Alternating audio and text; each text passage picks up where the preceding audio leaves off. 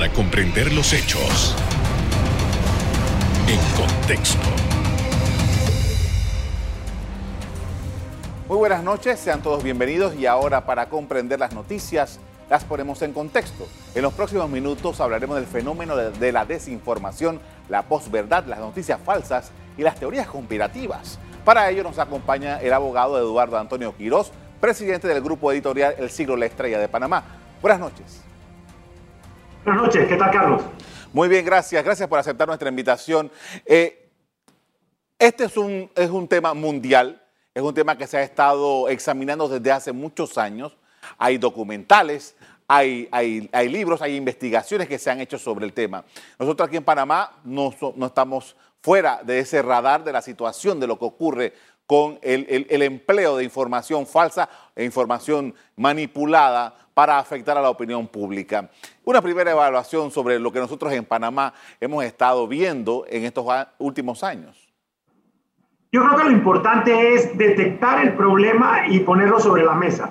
Es evidente que no era un problema de las magnitudes que tiene actualmente, en la medida en que las plataformas tecnológicas nos permiten un nivel de acceso a la información impresionante. Y donde hay información, y esto es histórico, hay desinformación, hay rumores, hay bochinches, hay bulos y hay manipulación de la información. Entonces, lo más importante es ponerlo sobre la mesa y saber que existe el problema. Me parece que la, la, Organización Mundial de la Salud planteó muy bien el tema cuando muy cerca del inicio de la pandemia habló de la famosa o de la ahora famosa infodemia.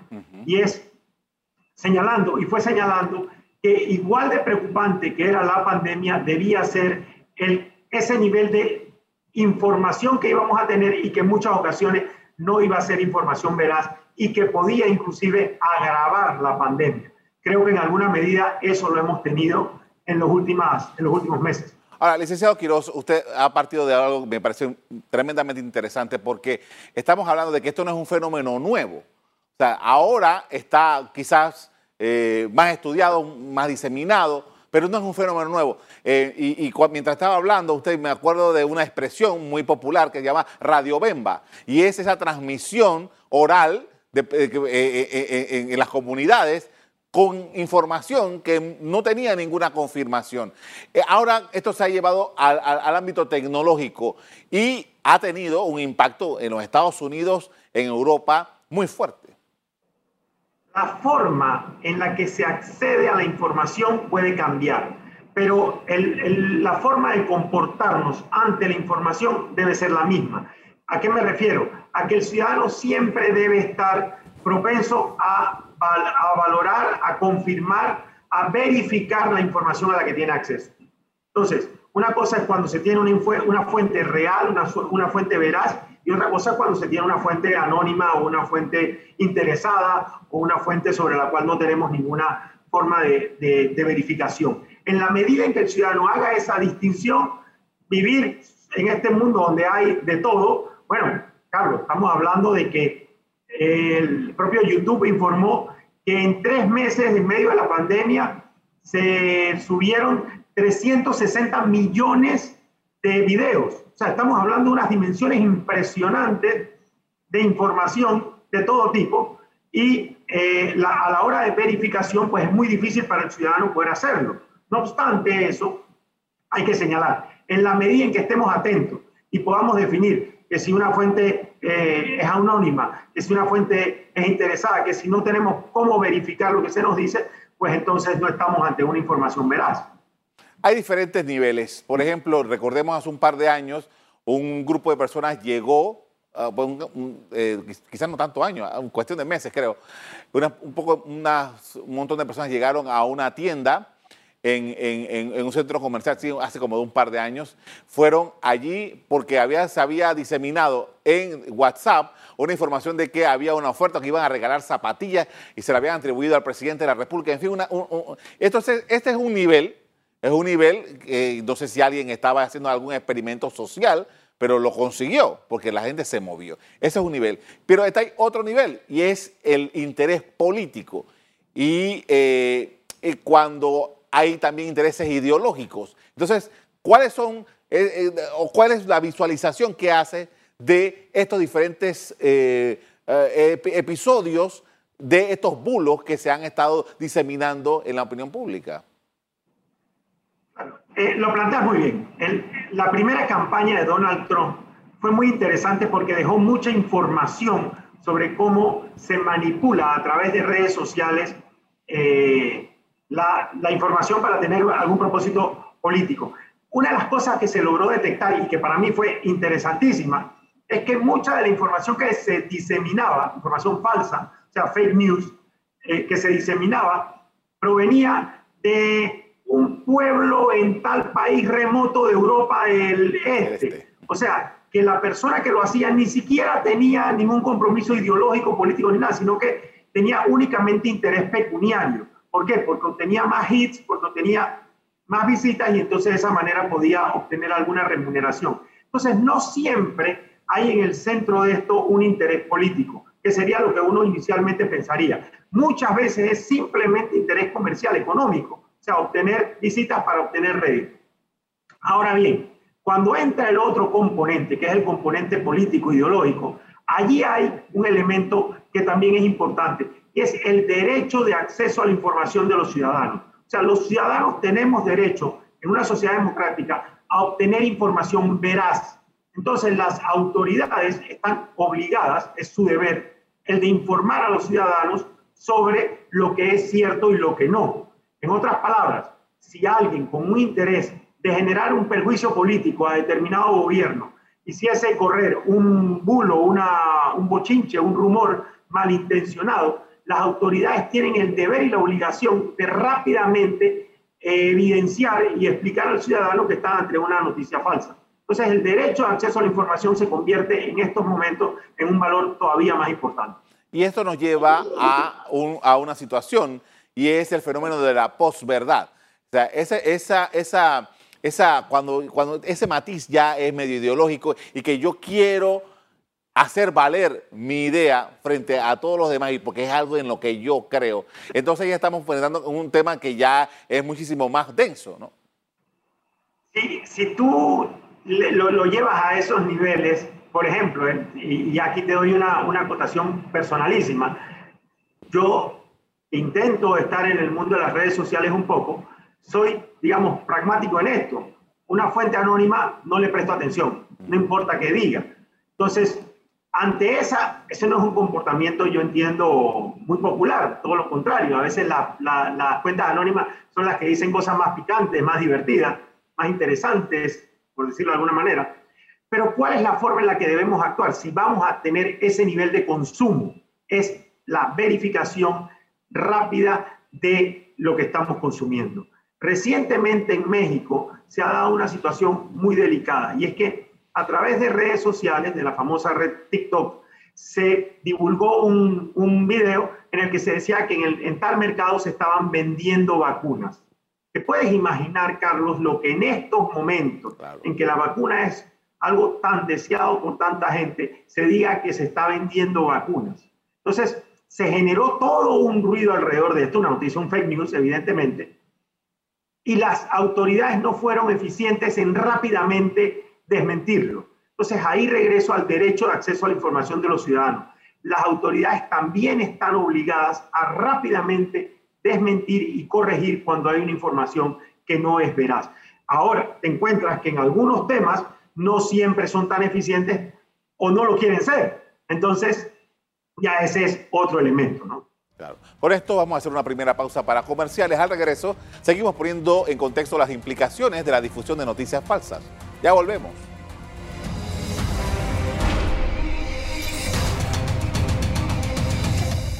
Estamos de regreso con el abogado Eduardo Antonio Quiroz, presidente del grupo editorial El Siglo La Estrella, hablando sobre el impacto de las fake news. Y en este apartado quería preguntarle acerca de, un tema que me parece que eh, eh, es, la habilidad como se están atendiendo estos temas. Y es el de poner a los ciudadanos a eh, entrar en controversia con los medios de comunicación establecidos.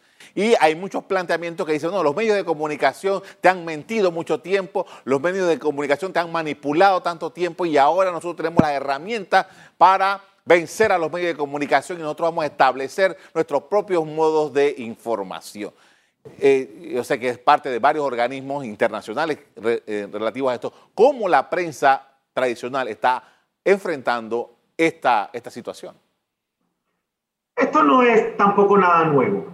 Todo régimen autoritario intenta de alguna forma u otra acallar o demeritar a los medios de comunicación y a quien ejerce el periodismo libre e independiente.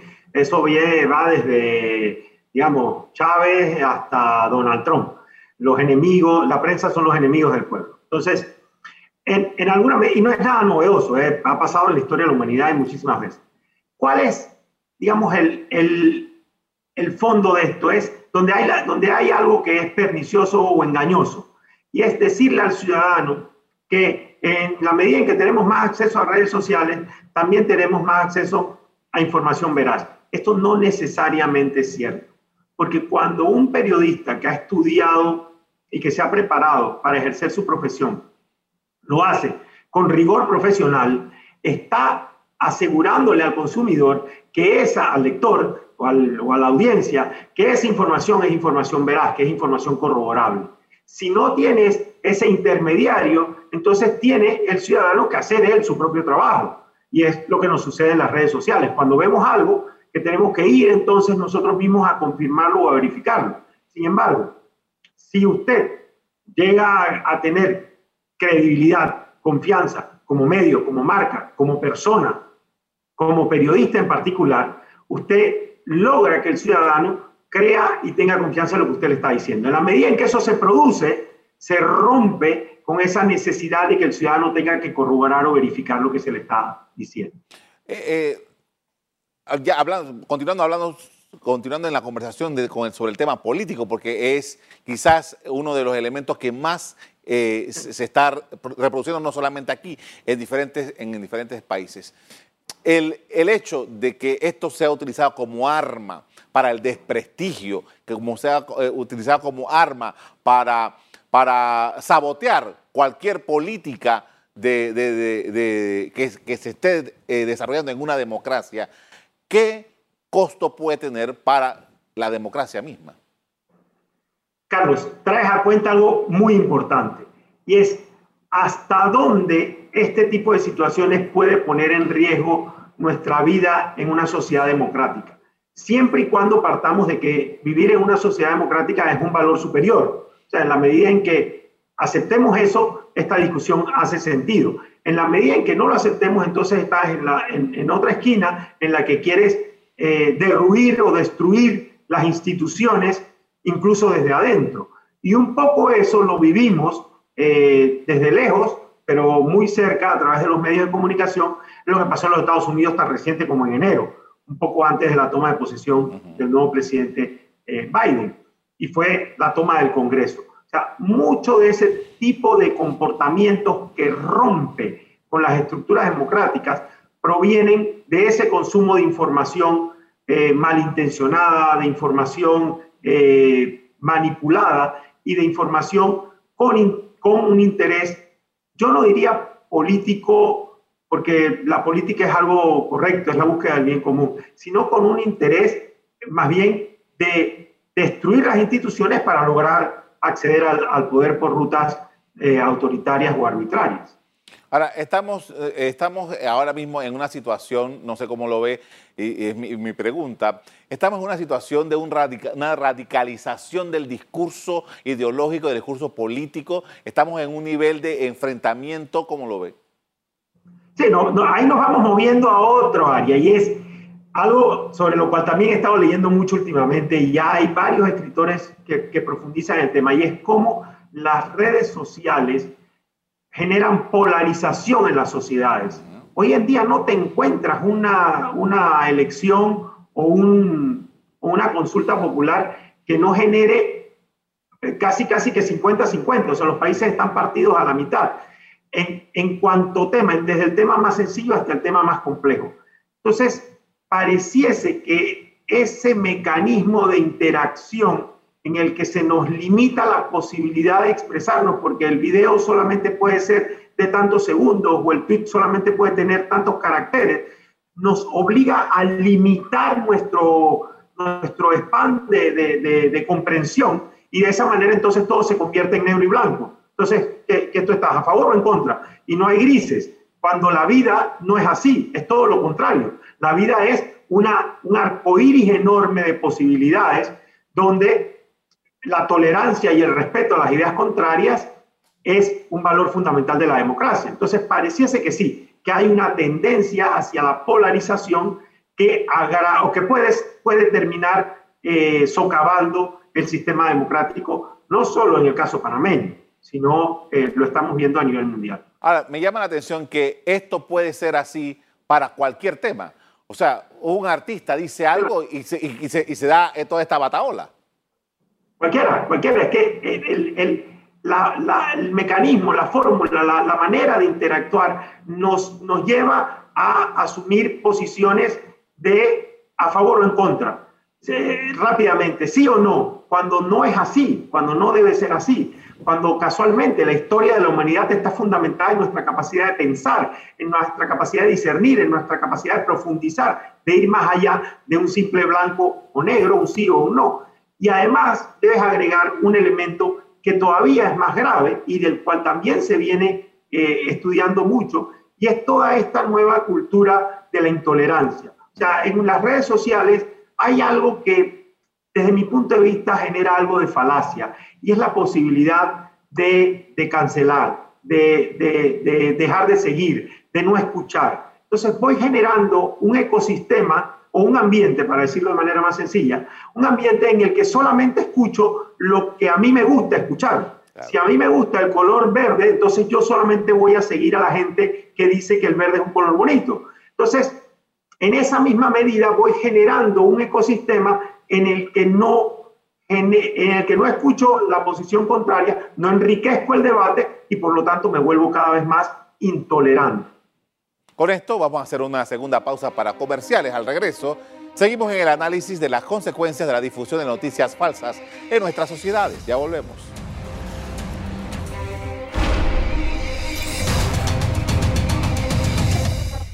En la parte final estamos de regreso con el abogado Eduardo Antonio Quiroz, presidente del grupo editorial El Siglo La Estrella de Panamá. Y en este apartado quería preguntarle acerca de una de las cosas que eh, está ocurriendo con mucha frecuencia, no solamente en Panamá, en todo el mundo, y es la injuria.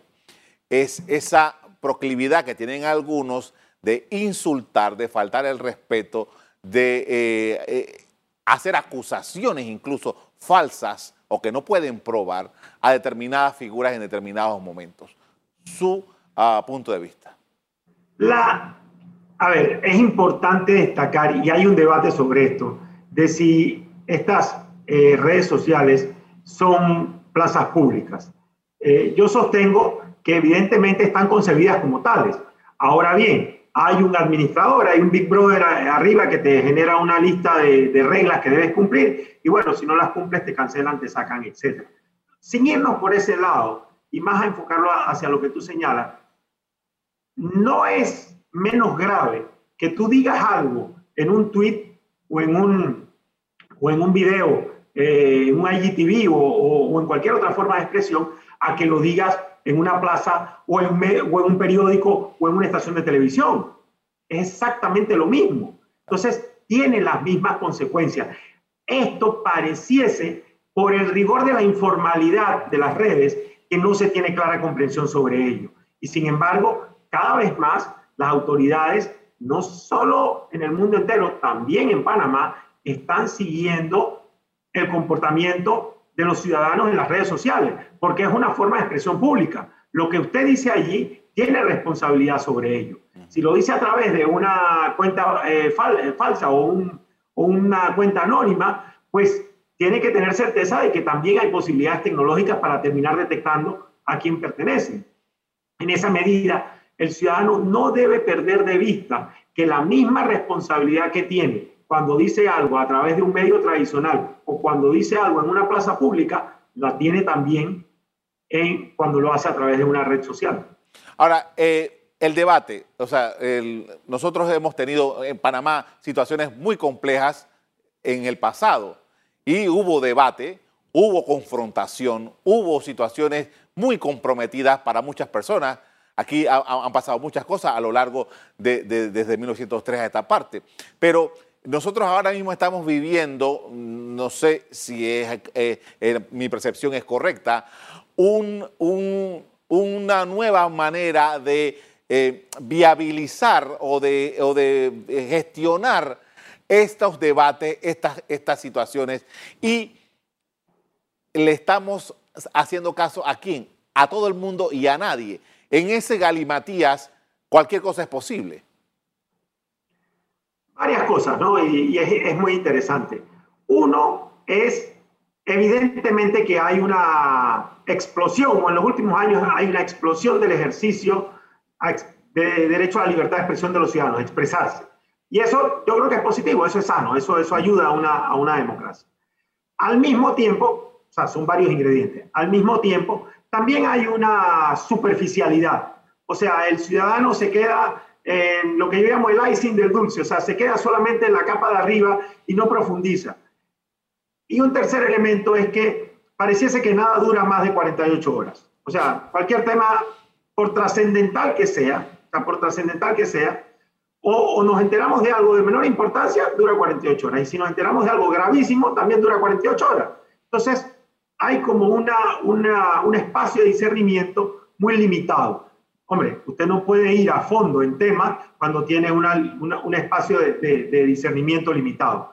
Y un cuarto elemento es que, y a ver, estamos hablando de cosas muy interesantes, Carlos, pero un, cuarto elemento es que también es cierto que esta forma de generar debate y de generar discusión a través de las redes sociales excluye a la gente que tiene cosas interesantes y de fondo que decir, porque no encuentran que tienen el espacio o la posibilidad de hacerlo. Entonces se, se autoexcluyen, no, no es que lo excluye el, el, esquema, sino que se autoexcluyen porque prefieren mejor no participar en este tipo de, de, de, mecanismos o de debates que generan confrontación y que terminan generando como un lodazal. Entonces, estos cuatro elementos yo creo que hay que ponerlos en, en, sobre la mesa para entender un poco lo que, lo que plantea. Evidentemente, tenemos mayor capacidad de expresión, tenemos mayor capacidad de ejercer nuestra, nuestro derecho a la libertad de expresión,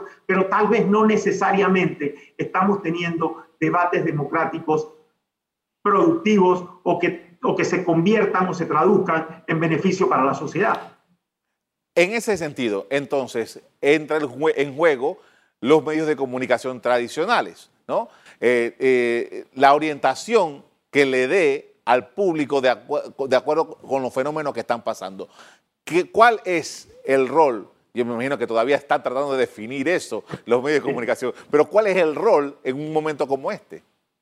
Bien, la pregunta podría tirártela a ti, pero evidentemente, evidentemente que es algo que está vivo, es algo que se está discutiendo en muchas partes del mundo, pero no hay digamos, esa, e, esa, esa expresión falsa que se pensó al principio de, ah, no, bueno, los medios tradicionales todos van a desaparecer. No, no.